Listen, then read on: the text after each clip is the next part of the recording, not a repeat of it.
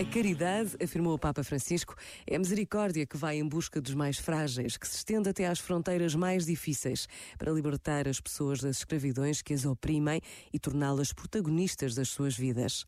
Se não somos capazes de olhar os pobres nos olhos, de os tocar com um abraço, com a mão, não faremos nada. É com os seus olhos que é preciso ver a realidade, porque ao olhar os olhos dos pobres, vemos a realidade de uma maneira diferente daquela que provém da nossa mentalidade. Este momento está disponível em podcast no site e na app.